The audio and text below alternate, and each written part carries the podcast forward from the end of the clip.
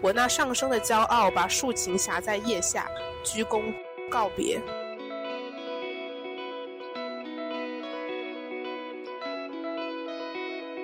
船开出，载你离开，到大洋彼岸的国度。大家好，这里是拆迁计划，一档关注并记录年轻女性如何打破意识和行动上的束缚，不断向外拓展成长边界，向内探索主体性的播客，在拒绝任何限制的前提下，表达主播阿房关于女权主义、自由主义、反消费主义及其如何影响个人生活的思考。今天是一月四号，本来其实想的是跨年的时候来录这一期的，我的计划是这样子。甚至之前聊天的时候还跟小蛮说过什么跨年那种表白什么之类的。但是我现在可以说一下，我十二月三十一号那天晚上喉咙最痛的时候，啊天呐，好惨啊！对啊，就是那种咳痰嘛，一直在咳痰。咳了那个一个脸盆的痰，然后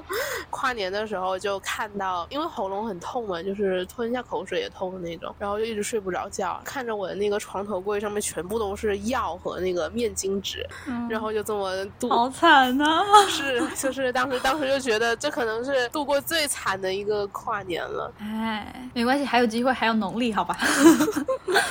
是的，农历农历应该就会好很多。今天反正就是和小蛮来聊一聊，一期重聚。对对对，虽然我们的重聚就非常的短暂，在出入境管理局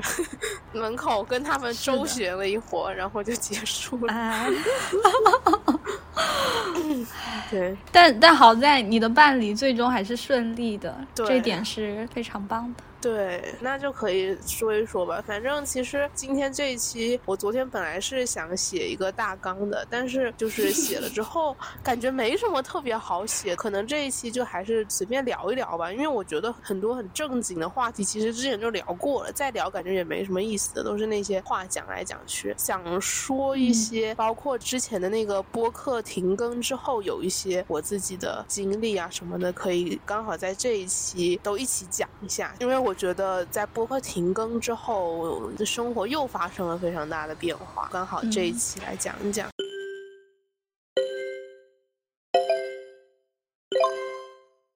首先就是，其实很多人有讲嘛，要说二零二二年的一个关键词，可能会用白色去概括它。对于我来说的这个白，它可能跟白纸这个东西比较相关。它是一种打破了所有的幻象之后，一切都倒塌之后的白色。二零二二年对于我们来说是一个觉醒的一年嘛，上半年的女权觉醒到下半年的政治觉醒之后，找到了很多之前不是。知道为什么会发生的那些事情的答案，很多以前非常相信的东西也在一夜之间倒塌了。二二年就好像就是一个把之前可能都不是自己建造的，可能是在其他人的那种影响之下盖起来那种那种摇摇欲坠的那种破房子，把它给推倒了。现在就是回归到了一个空的地基的时候，现在是可能是需要明年就是需要我自己去。去给它重建的那种感觉，这个应该就是我自己想的，要怎么去概括我的二零二二年。那对于我来说，我感觉我的二零二二年，也就是其实我们俩的步调也是差不多，因为毕竟在在同一个这种社会条件下，然后我们现在接触的东西也都是差不多的时候，就感觉我更多的时候还是，虽然二零二二年过完到现在，我感觉对未来的那些道路很具体的道路还是。很迷茫的，但是就是跟以前的迷茫是不一样的东西。就是以前的迷茫，你是觉得只有那些寂静能选择的道路在那里，但是你不知道要选哪一条的那种迷茫。现在是你有了一个方向之后，很具体的行为，你不能靠现在的想象去选择的道路，你只能到嗯，比如说我们之后真正走出去，去外面不同地方生活的时候，你才能经历的那些东西，不是现在可以。想象的。我的二零二二年还是说不断在破除以前那些虚虚假的那幻象，和让自己有一个能够看清楚这个世界真正的模样的那种力量。在二零二二年，我觉得我获得了这个力量，敢于直面的力量。就是鲁迅他不是有一句话，就是说必须要首首先要敢于直面，继而才有敢想敢做敢当。就像我们可能之前也讨论过很多东西，我们能感觉出来，其实身边的人他们是知道很多东西，他们他们知道一些东西，包括像这次放开之后，这个时候就是要靠他们那些关系嘛，然后呢要去嗯买那些抗原啊或者是什么样，他们在打电话的时候就会说到政府是靠不住的，你要去靠他们去拿药啊拿那些东西是不可能的，你就是发现其实他们生活在这个社会里面生活了这么久，他们也知道像这种事情是没有办法依靠政府的，我就一直说感觉这几天就有一种回到了当时二零二零年的时候，因为二零二零年年的时候也是就是那种大家陷入疾病的恐惧当中，然后那个时候不是买不到口罩，那个时候也是就是说要互相去联系啊，但是那个时候还只是一种纯粹的，就是那种想象中的那种恐惧吧，就是因为那个时候疫情离我们还是特别遥远，就那个时候觉得说是武汉那里的事情，然后觉得我们只要待在家里就可以了。但是没错，就嗯，就离我们好遥远。对对对，今年它就是真的切切实实的降临到了我们每一个人身上，大家也就都经历过这一圈吧。然后我就想到，当时我还没有发烧之前，我妈就说，就有一天晚上，她就跟我说，等一下有一个阿姨会来跟你拿药。她说她的孩子今年好像是高二还是高三，她就说她就是一直一直发烧嘛，然后她家里就是没有退烧药，所以。他就到处去借退烧药，但是呢，可能我家里就是我家里刚好有那个退烧药，但是呢，我妈就跟我说，她说，但是没办法，我们只能给他一包，就是那种一小包，就是只能泡一碗退一次烧的那种。所以当时我就看到那个阿姨过来，然后呢，我就只能给她那就特别小的一小包那种退烧药给她。那一下我就真的是觉得非常的感慨，就是买不到药，然后呢，他孩子在家里可能发烧发到三十九，但是他就是出来。来借药借不到，他真的能借到，也真的就是只能给他一包。那个时候就突然间就还是挺挺感慨的，就是就是觉得，哎，其实还是那个，就是为什么要这么苦？明明都是那种，就是不知道该怎么说，在没有准备的情况下。对啊，降落到个人身上的这种问题，其实就是真的会变成很困难的一个，就是变成一个家庭的困境。你说孩子他不仅是发烧，然后还有他的学业，就是各种问题都让他觉得那个就是生活就是一下子变得非常的就就是很糟糕，就没有办法去解决。不是说我再怎么努力我就可以克服过去，我要是没有那种药的话，生理上的病痛就是没有办法克服。这时候讲个。就是我就是没有用，对，所以那那个时候就会觉得再一次感觉到在这一个地方。就像你刚才说的，这个东西不是你努力能够去克服的事情，它就是一个太庞大的悲剧。然后你在你身处其中就没有办法超越它。讲到我自己的一个问题吧，就是因为现在 现在我自己算是到了一个计划都已经开始进行的阶段了，而且我觉得嗯接下来的话应该没有什么特别特别大的那个困难，因为我之前一直都觉得办护照应该是最大的一个。的挑战，因为它的不确定性最大。嗯，万一办不下来的话，就很多事情都没有办法做。但是现在护照办下来了之后呢，我就会觉得很多事情就离我特别近了。虽然说还有很多事情，但是那些都是很小的不确定性，也是那种能克服过去的。可能就是会比较麻烦一点啊，或者是怎么样的。但是呢，当护照办下来的时候，你就会就会让我感觉我离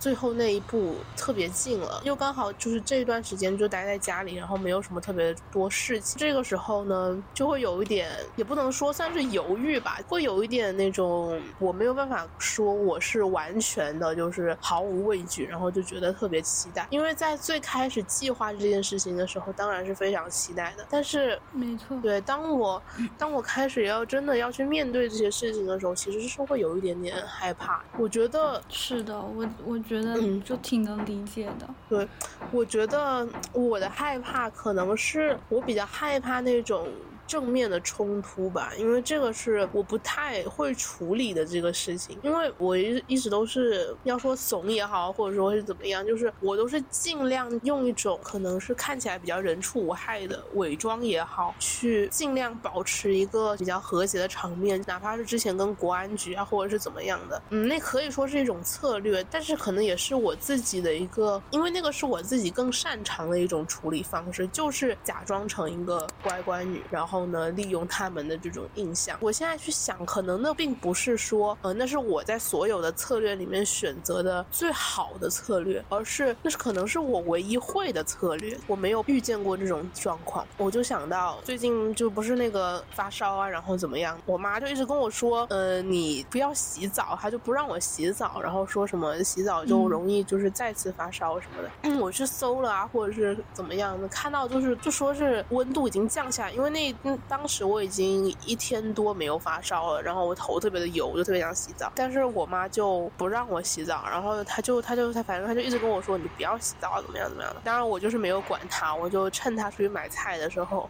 我就把澡给洗了，特别的舒服。隔了两天之后，我又洗了一次澡，就是我都是先斩后奏，我就直接去洗了，就不管她了。她就不想我洗澡，就像这种特别特别小的这种事情，我都能感觉到那种说是控制欲也好啊，或者说是怎么样。他都是想要跟你说，你不让你洗澡，你就不能洗澡。然后，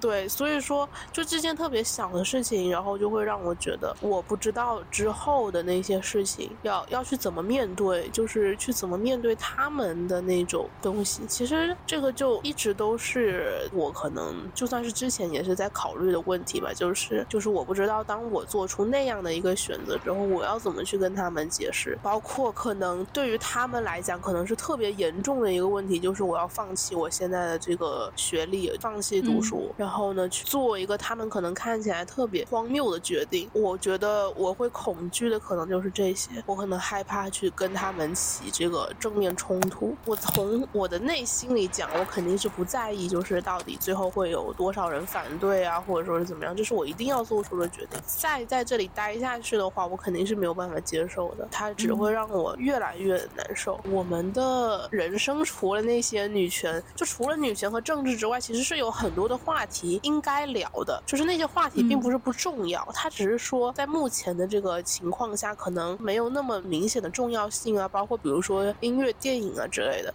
但是我现在有的时候会发现，比如说我看到一些同学啊，或者说是怎么样的，然后呢，他们说他们的这些感受的时候，嗯，我有的时候就会觉得，明明那些也是一些非常值得讨论的话，但是有的时候我的内。心里面就会生出一种非常可以说是阴暗的想法，就会觉得如果没有讨论政治，没有讨论嗯女权的话，我觉得那些问题是不值得讨论的。感觉在这一片土地上，我已经就是已经不是说呃是对方的问题，比如说呃他的觉悟不够啊，没有共同语言这方面的我没有办法跟他讨论，而是说可能在我自己的这个问题方面，我觉得在这一片土地上，他没有政治觉醒的话，我可能甚至都觉得我其他的话题都没有办法跟他去讨论。刚才你。去换电脑的时候，我就看到我的那个群里面有一个那个就是本科升级研究生导师沙龙，然后呢，他的大概意思就是说，研究生导师他就想要接触一些就是呃，可能以后想要去继续参加科研的一些学生啊，然后呢，可能沙龙嘛，可能就是可能去跟他座谈会啊，这种感觉其实是特别有意思的一个东西。嗯，如果说按照以前的我的话，我应该会去参加。现在看到这，当然一一部分是因为我反正以后我马上就要。走了，还有一部分就是我会觉得，比如说，就一群人坐在那里讨论那些什么文学啊，什么什么之类的问题，我会觉得特别的虚伪，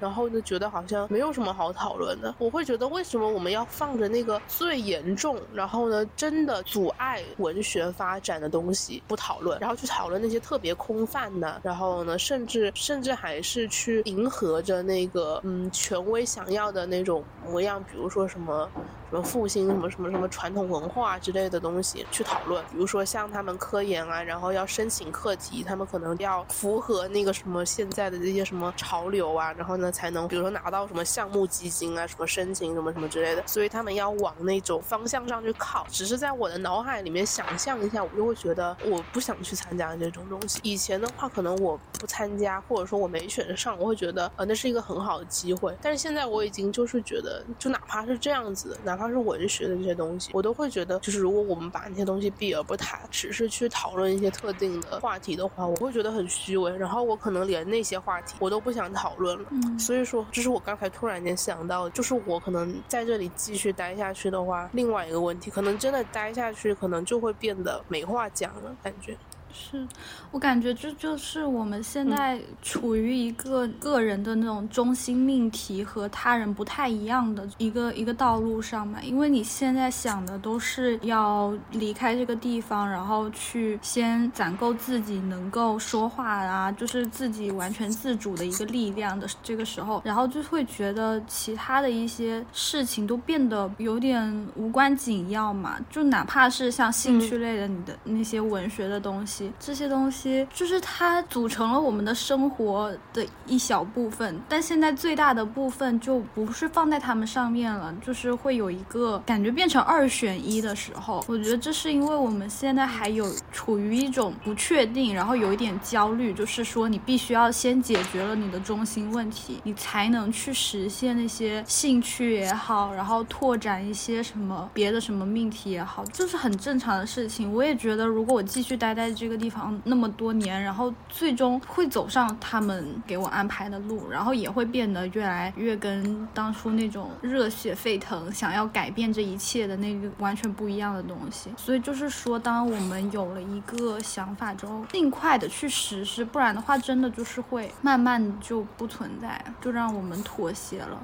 这种时间呢，然后就是很折磨吧。就是如果你就是没有马上去做的话，然后你就会开始不停的犹豫啊，然后徘徊，然后呢，可能就会选择那个看起来最轻松的那一条路，最理所当然的路，反而就是在最顺畅、最顺理成章的地方，然后走到了一个最黑暗或者说最嗯没有什么可以再改变的一个境地吧。是的，就是。然后你刚才说那种跟别人正面冲突的那种。我感觉我应该也不太做得出来。其实很多时候自己脑子里想的肯定是那种一发现有什么问题跟对方就是谈不拢，你就想要去正面刚他。但在现实当中，我们都是选择那种比较温和或者说拐弯抹角的方式去解决。我觉得这这个策略呢，它其实也不能算是一个策略吧，而是现在处于我们现在这个身份啊，这种在各个环境下的时候，我们选择这个解决的这个方式。是，其实就是挺好的，就你也不用去跟别人撕破脸，但是你达到你的目的就可以了。可能到有一天我们已经处于一个非常自由的状态的时候，可以随便跟别人吵架、撕破脸。对，我就突然想到当时去办那个护照那个事情。嗯，那天我们去的时候，他不是说做抗原就是可就可以进去嘛？嗯。然后呢，第二天上午的时候就换了一个保安在门口。然后呢，我就跟他说：“我说我我做抗原，等下做完了我就进去。”他说：“哎，不能做抗原，要四十八小时核酸。”然后我当时就傻了，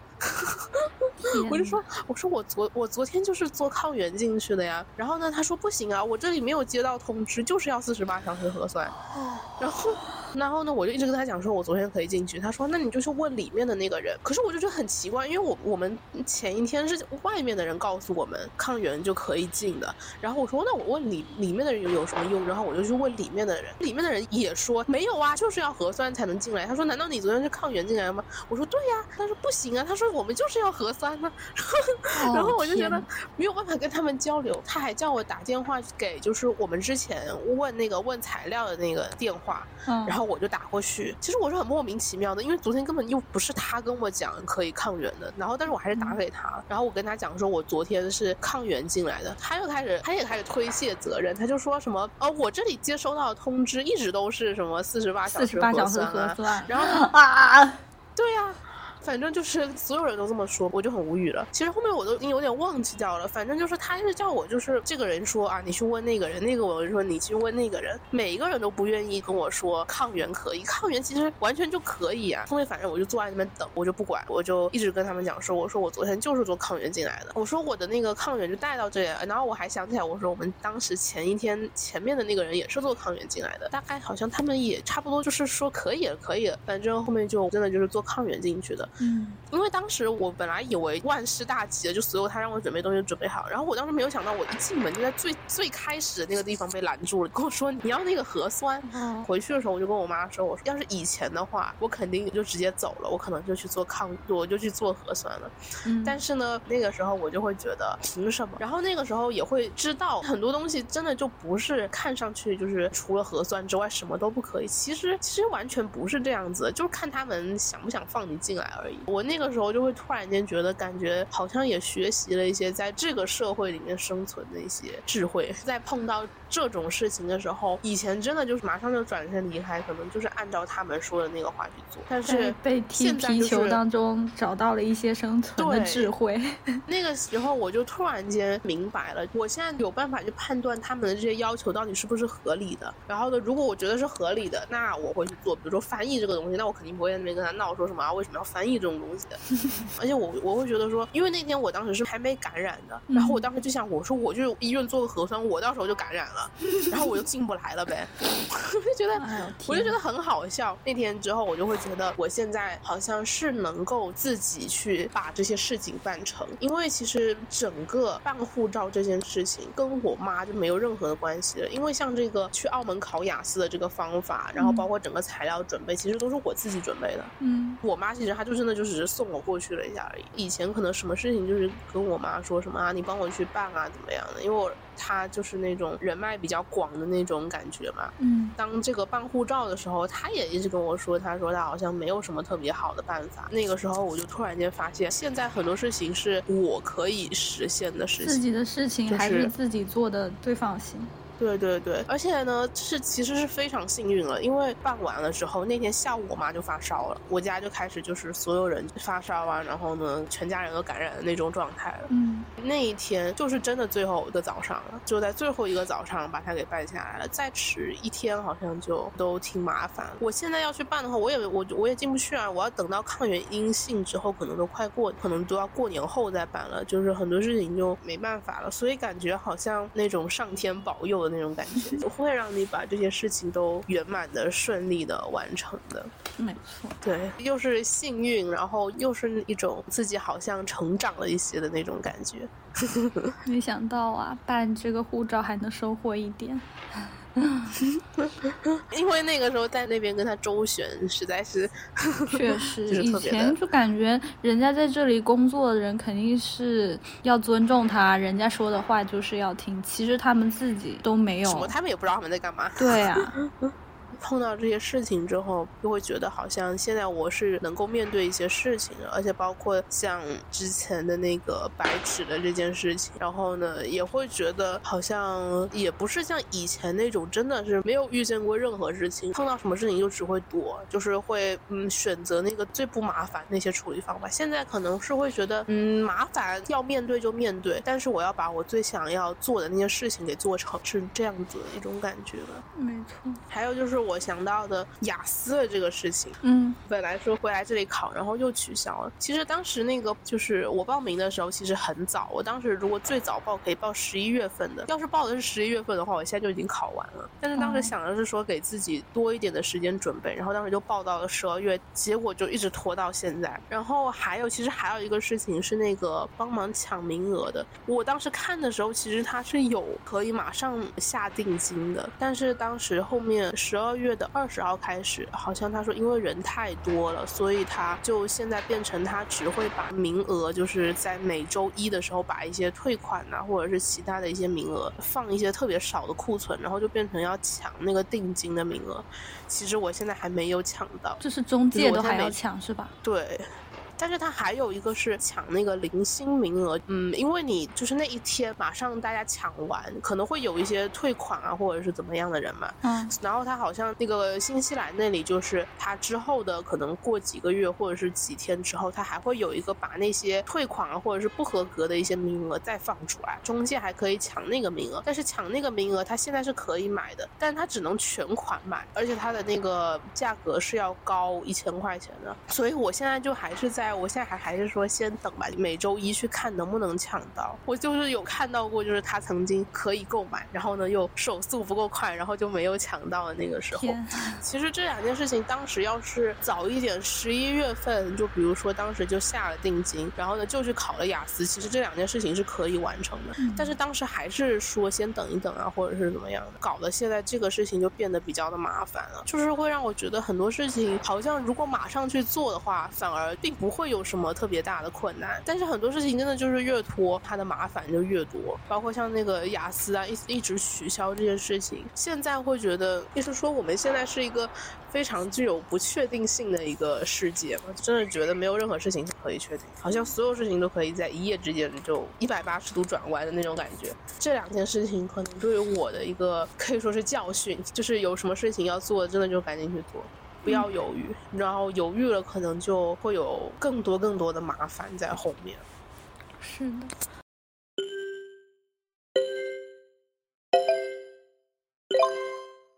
好像就都不是一直都有说什么马上就是要放开这个什么出境了嘛，说可以可以办护照之类的。我觉得这种东西真的太说不准了。你说，那我们全部人都放假，全部大学生都放假回家，然后他还说要你四十八小时核酸，就 就都都对是。，就是我会觉得他放出这些谣言的那种感觉也也挺，就是突然间大家都说什么啊，马上要放开了，好像也是他的一种策略。现在会觉得，因为在这个在在这个地方什么都不能信，所以就会觉得谣言 也是他的一种集权的一种策略嘛，就是反正就是达成他想要的目的啊，或者或者是怎么样的，可能就会有人觉得，那如果马上要开放了，那我现在就不去办了，说不定他可能也没有打算要开放，然后呢，他就是通过这些谣言让大家就先都别办了，可能会去这么猜吧。反正我当时就是虽然说也有听说这些什么马上就要放开了，但是我还是当时觉得还是办了吧，不相信他了，已经不相信这一切什么谣言啊也好啊，他都是 都是要求得一些关注。要是没有去关注这些东西，你就自己去做这些事情的话，好像就不会被他给吓到啊，各种不会给他限制住。反正就是还是说有什么想做的，马上就去做吧。又是经验，又是教训。新的一年还是要面对很多很多这样子很具体的事情，不是那种什么人生问题呀、或者说是怎么样的。因为感觉嗯我的人生问题，感觉已经到了一个我觉得没有什么好再继续往前追问的东西了。如果说你太多都是在精神上追问，然后你在现实生活中没有做出什么改变的时候，不管是精神还是行动上的都没有什么意义。所以说现在感觉是要更多的在这种现实生活中做出一些改变的时候。如果要说新的一年，我的这个新的一年的期待就很明显了，就希望明年这个时候是在新西兰录。好，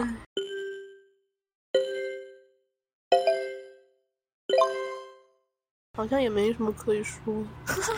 对我感觉这一次这种说是跨年也好，说的是那种对新一年的展望也好，就感觉在我们之前很多对话当中，那些更热情澎湃的时刻都已经说过了，导致现在这样坐下来说要很认真的去回顾一下去年一年啊那些东西，就感觉没什么东西好去总结了。我也是这样想的，就感觉嗯。最不想总结的一年，反而是可能是自己变化最大的一年。是的，我觉得这一年，如果我们实在没有办法去总结它的话，就把它放到以后去吧。等我们以后真的就是展开不一样生活了，你再回来看，你那时候可能才会发现今年二零二二年它的意义到底是什么。对，就是我们现在真真的就只能知道这一年肯定是不一样的，很不一样的一年。但是我并不知道它会给我带来多大的转变。然后我也我现在也没有办法去想象二零二三年到底会是怎样的一年。嗯，我说二零二二年是白色的一年，二零二三年我能预见到的它应该是特别多彩的一年，但是我还没有办法去预见到它具体的会发生什么事情，就只能说希望一切顺利。没错，一切顺利。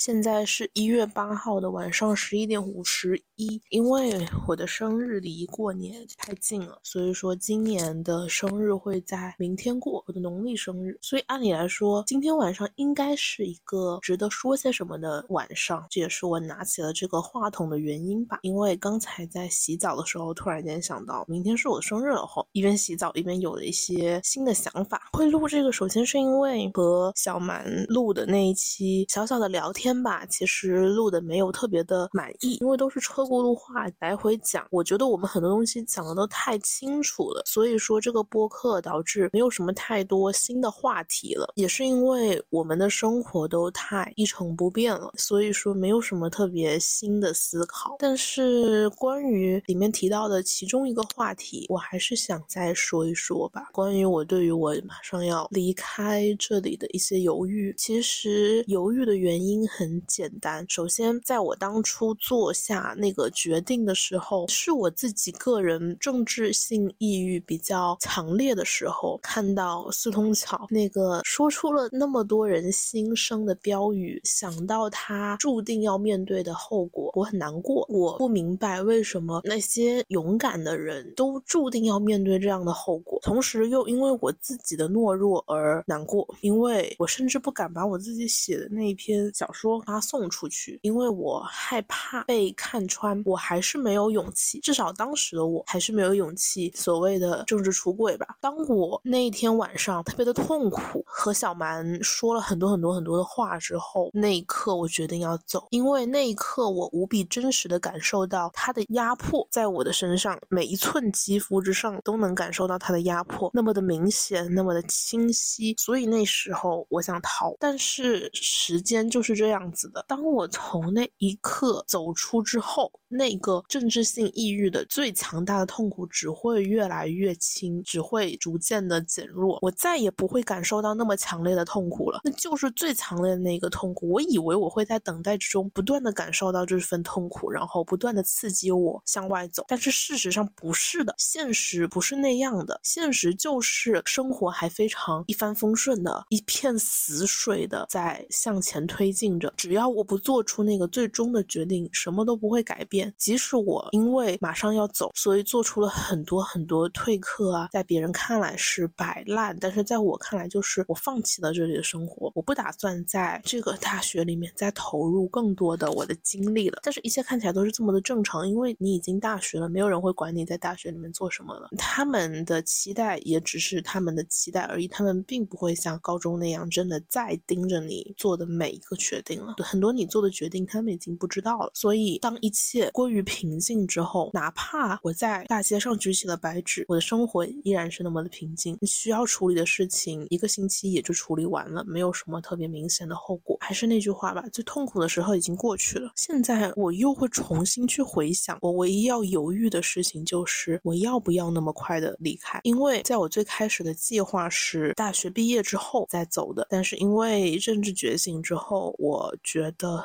来不及了。虽然现在看来，这个来不及了的感觉，其实也只是当时的我接收到的讯息给我带来的一种。我现在也没有办法说它到底是不是错觉，因为谁也不知道未来会发生什么，谁也不知道我二零二三年走和二零二五年走到底会有什么区别。其实好像谁也没有办法弄清楚，因为你做出了改变，它就是改变了。这条世界线上的一切就是不一样了。我们没有办法去搞清楚到底二三年和二。五年走哪一个更好？只是我知道我自己一定会走的，但但是现在有的时候，我很诚实的面对我自己，我确实会犹豫有没有必要那么快走。而我犹豫的理由，其实看起来也特别的幼稚，就是我没有处理正面冲突的能力。我能想象到，当我提出退学之后，会有怎样翻天覆地的变化，会有怎样的阻挠，会有怎样的劝慰。他们可能会觉得我是什么叛逆期啊，或者是误入歧途啊之类的。但是我知道我不是的，这是一条，这是我终于发现了正确的道路。我知道我在这个国家里面看不到任何的希望，其实也不是看不到任何的希望。这又会说到另外一个话题，就是其实我甚至可以就这么待在这里。我有想过，因为我每次放假回家的时候，我会过一种非常废物的生活，就是每天熬夜到凌晨的四五点，然后第二天可能下午的三点多起来，然后起来有的时候吃饭，有的时候不吃饭，然后继续睡觉。晚上就最近经常是和我弟弟一起看看一部电影，看完之后又继续熬夜，没有什么特别正经的事情要做。当我过这种特别颓废的生活的时候，我每次都会觉得这样的生活很舒服、很容易，也非常的理所当然，没有人会质疑你，你为什么要过这样的一种生活？你只是循着大多数人走的那条路走着。我就在想，如果我待在中国，我的人生会非常的容易。这个容易就是字面意义上的容易，因为曾经在一年前、两年前，我的人生道路是非常清晰的。我知道我未来要做什么，虽然现在看来那个未来其实并不是我最想要的未来，它只是最适合那个状态下的我的未来。但是我好像又没有完全的抛弃那个未来，我还是会想，如果我去拥抱那个未来，我唯一失去的就是自由而已。其实这就是所谓的润学需要面临的最深刻的拷问了。我们走或者不走，唯一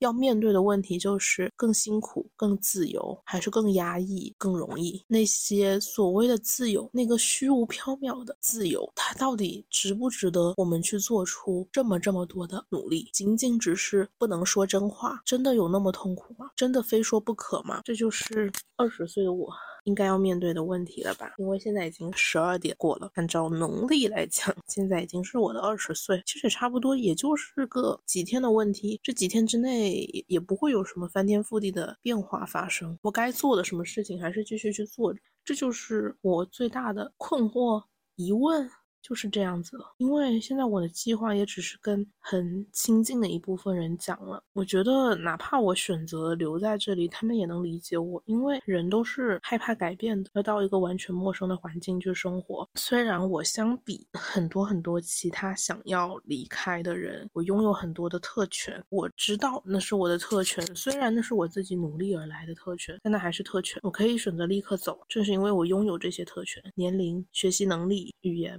所以他们没有办法立刻走，我完全理解。而我现在在这里犹豫，在询问自己的内心，我也完全理解。我只是想把这些事情告诉大家，告诉大家，一个想走的人他在犹豫些什么。我突然想到，我是一个不太会去重复看同一部电影的人，因为嗯，我的阅片量没有那么的大，所以说我目前还是处于一个多看，就是 the more the better 的。的环节吧，还没有说要回去那种。反复看经典电影的时候，《楚门的世界》是我们大家都知道的一部非常经典的电影。我在一个非常机缘巧合机会下看了这部电影三遍，应该几乎是我看的最多的电影之一了。当我第三次看这部电影的时候，我有一个想法，就是《楚门的世界》它会成为经典，似乎是他提出了一个非常先进的生活样态，就是真人秀发展到极致之后，一个人的自由也可以被。牺牲，但是我看到的是，其实楚门的困境就是不能说是我们所有人吧，至少是我现在处于的这个困境。其实也可以说是几乎所有人在可能年轻的时候，他们选择人生道路时候会面临的困境。一方面就是在楚门的世界里的那些虚假的生活，那些生活虽然是虚假的，但是他很轻松。楚门在那个世界里面可以非常轻松的生活着，他不需要面对。任何的事情，他可以过那种上课开小差、不复习、考前还在找别的女孩子之类的生活，which is 我从来没有体会过的生活。但是当楚门知道他生活的这个世界可能是虚假的时候，他有很多的犹豫。但是他最后还是走出去了。即使那个导演跟他说，外面的世界和里面的世界没有任何的不同，但他还是走出去了。他选择的是去面对。真相，这是楚门的结尾会比较吸引我的部分，就是他不是给人一个绝望的结尾，他还是给了我们关于人性的一些希望吧。我们在做这样的决定的时候，可能导演还是相信人性会指引我们去面对真相，哪怕真相并不是那么的吸引人，并不是那么的理所当然的就值得我们去付出这么多，它可能就只是一个很普通的生活，很普通的真相，但是那是真相。人需要去面对生活的真相这件事情，本来不应该有那么多的叩问。而我为什么要走出去呢？因为表达对于我来说是一件非常。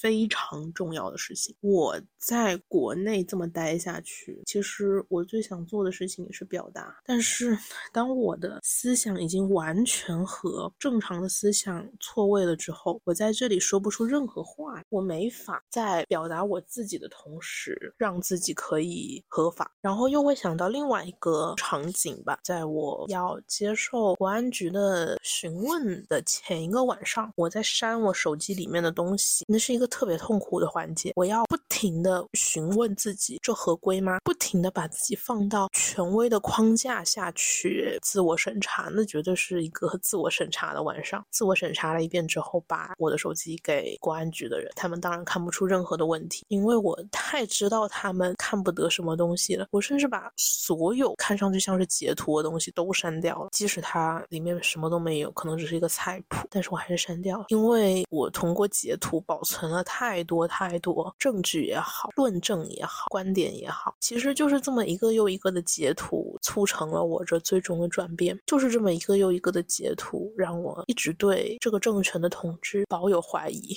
让我始终对自由、对人权这种最普世的价值观还有期待。就是这些截图让我走到了现在这个 situation 之中。但是那一天，我就把所有的截图都删掉了。当然，我有备份。但是我还是需要把它删掉。删掉了之后，我的手机就变得没有什么吸引我的部分了。那些看上去毫无攻击性的生活日常，小猫也没有什么值得我再去反复回看的了。我没有微博，在正常生活的时候，我一般会把朋友圈关掉。所以说我当时一下子失去了所有跟外界信息接触的途径，而我也知道了所有我接触外界信息的途径和所有我珍惜的。截图，我关注的那些账号都是不应该存在的。而当我接触了这些东西，我认定了这些东西不应该存在，我在这个国家里面也就不应该存在。那是一个很痛苦。但是很真实的一刻，你特别真实的感受到，你在这个国家里面不应该存在。你的观点、你的想法、你想说的话都不能说出来，你只能扮演一个无辜的、冲动的年轻人，顺着他们想要你的模样，而实际上你只是在说他们想听的话而已。有的时候会觉得他们也没有那么的万能，最终还是不知道你到底在想什么。有的时候又会觉得这只是他们选择暂时放过你一马，只是因为你做的事情没有引起。太多的社会影响，你没有喊那个最激进的口号。虽然白纸能够说明一切，但是他们是那么的傲慢，就像那个领导一样，他可以那么的傲慢，对你的生活、你的思想指指点点，不需要承担任何的后果，不会有任何人跳出来指责他说你不应该这么看轻我，因为我承担不起那样的后果。你只能伪装，因为那是唯一保证你安全的方式。所以说，我们还是害怕权威，还是害怕集权真的降临在我的。身上，其实我对于要不要回到这片土地上，没有什么特别深的感受。我没有特别深的跟家庭的连接，我觉得血缘关系对我来说不太重要。女性不仅没有国家，也没有家庭，所以说很多人会觉得什么抗争之后没有办法回到大陆是一件很残酷、很值得同情的事情。但是我不觉得，我觉得这就是我想要的。我不知道我该不该说这样的话，这非常的不符合所谓的反贼价值观，但是也不符合所谓的女权价值观。但是我还是我是学中文的，我还是爱文学，而我也还是爱这片土地上的那些文字。但是我马上就要抛弃他们。还有一个就是，除了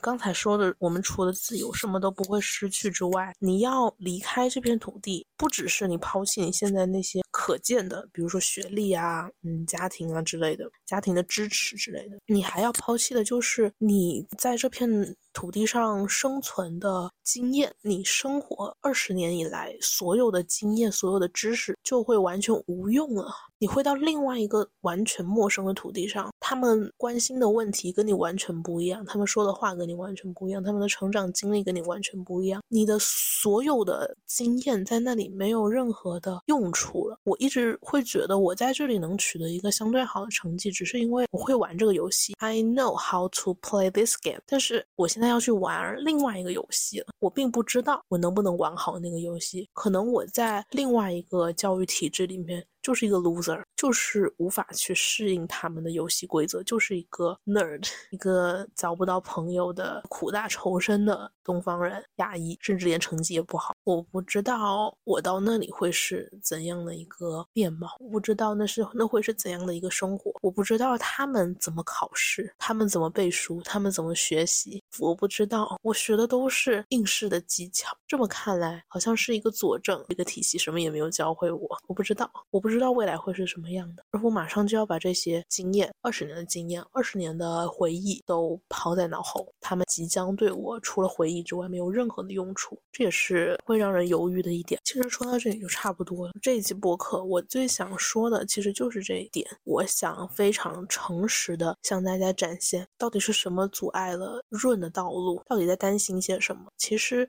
到最后会阻碍你的。从来都不是物质上的东西，从来都是精神上的那一层你给自己设下的障碍。但是其实，就像我当时在犹豫要不要去举白纸的时候，我问小满，我说：“你觉得我要不要去？”当然，那个时候只是我自己特别的左右为难的时候的一个病急乱投医的询问。他说：“我没有办法给你答案，但是我知道你一定会去。”我最后也去了。所以说，这些苦恼、这些困惑，也还是这句话：我会苦恼，会困惑。但是小蛮知道，我一定会去的，我一定会出发。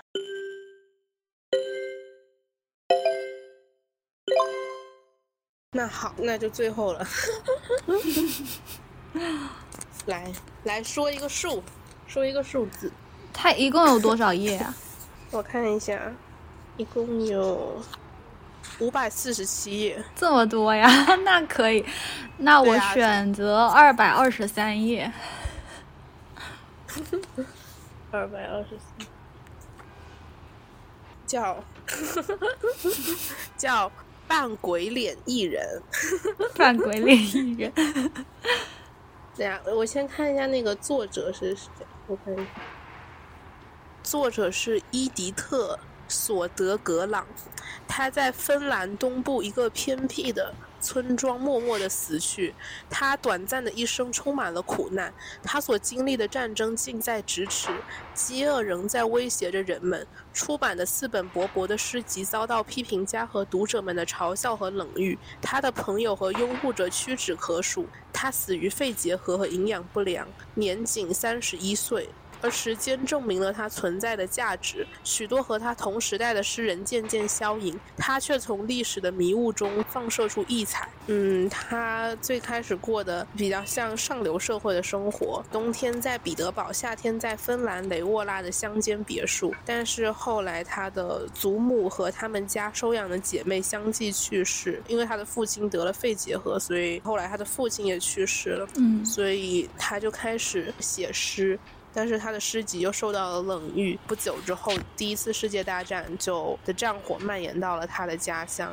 你看，他这里有一个话，就是说，索德格朗的诗歌对于当时的芬兰文坛无疑是一个怪影。这个不知来自何方的女人，竟敢抛弃格律和韵脚，难道这也算得上是诗？尽管如此，还是有少数人承认了它存在的价值。其中之一是另外一位女人，作家评论家黑格奥尔森。他在一篇评论中对索德格朗的才华表示赞叹，而索德格朗却不得不拒绝了奥尔森在赫尔辛基会见他的邀请，因为。失眠结合并身无分文，我们靠卖家具以及亲眷的善意生活。但是他异常兴奋，由于缺乏稿纸，他甚至屈辱地卖掉自己的内衣和一个香水瓶。不久，索德格朗终于见到了奥尔森，找到了一个知音的姐妹。他写道：“我的姐妹，你如同我们溪谷上的一缕春风，紫罗兰在阴凉处甜蜜满足的香味。我要带你去森林那最美的角落，在那里，我们将互相坦白怎样见过上帝。”反正后来他就，因为他那个时候已经得了肺结核，他就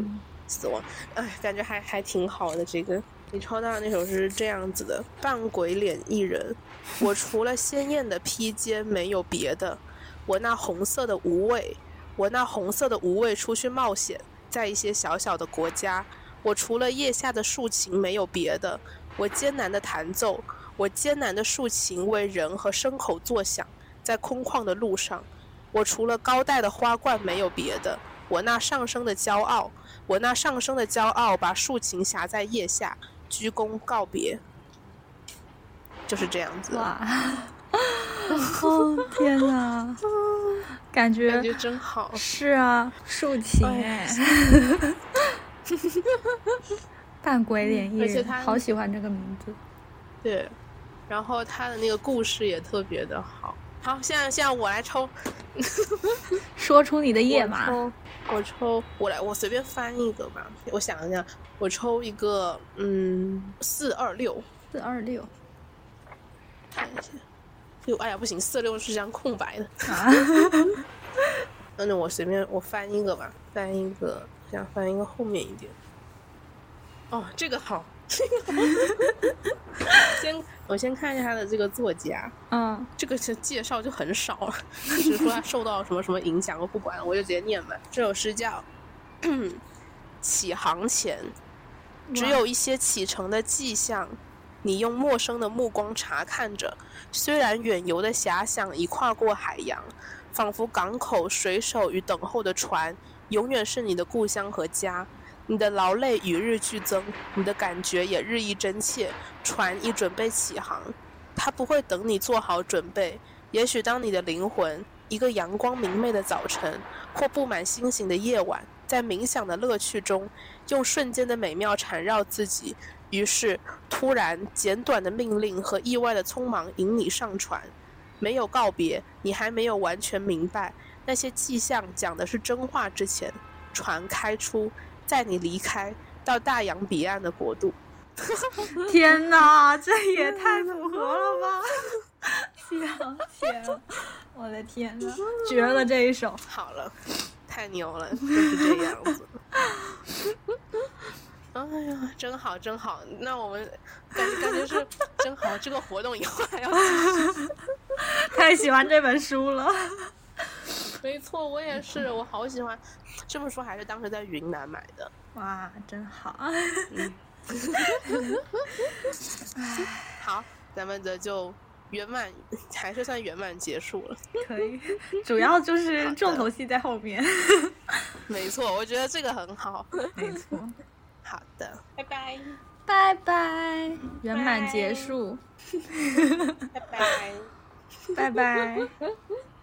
拜拜，感谢您的收听，这里是拆迁计划 The Demolition Plan。一档关注并记录年轻女性如何打破意识和行动上的束缚，不断向外拓展成长边界，向内探索主体性的播客。欢迎在 Spotify 等平台收听本节目。您的聆听让我的创作和表达更有意义。欢迎发送邮件与阿房交流任何想法、意见、困惑。邮件地址可在播客的详情介绍中获得。支持阿房，请在爱发电为我发电，或在去中心化创作平台 Matters 关注并赞赏我。由于个人原因，爱发电平台上将不再继续。更新节目但仍然接受您的支持。任何让阿凡获得实际收入的听众都将在下一期播客的开头得到特别明细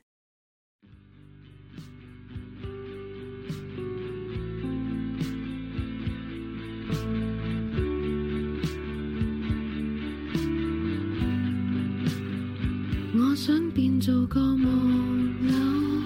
我想变做个色山丘，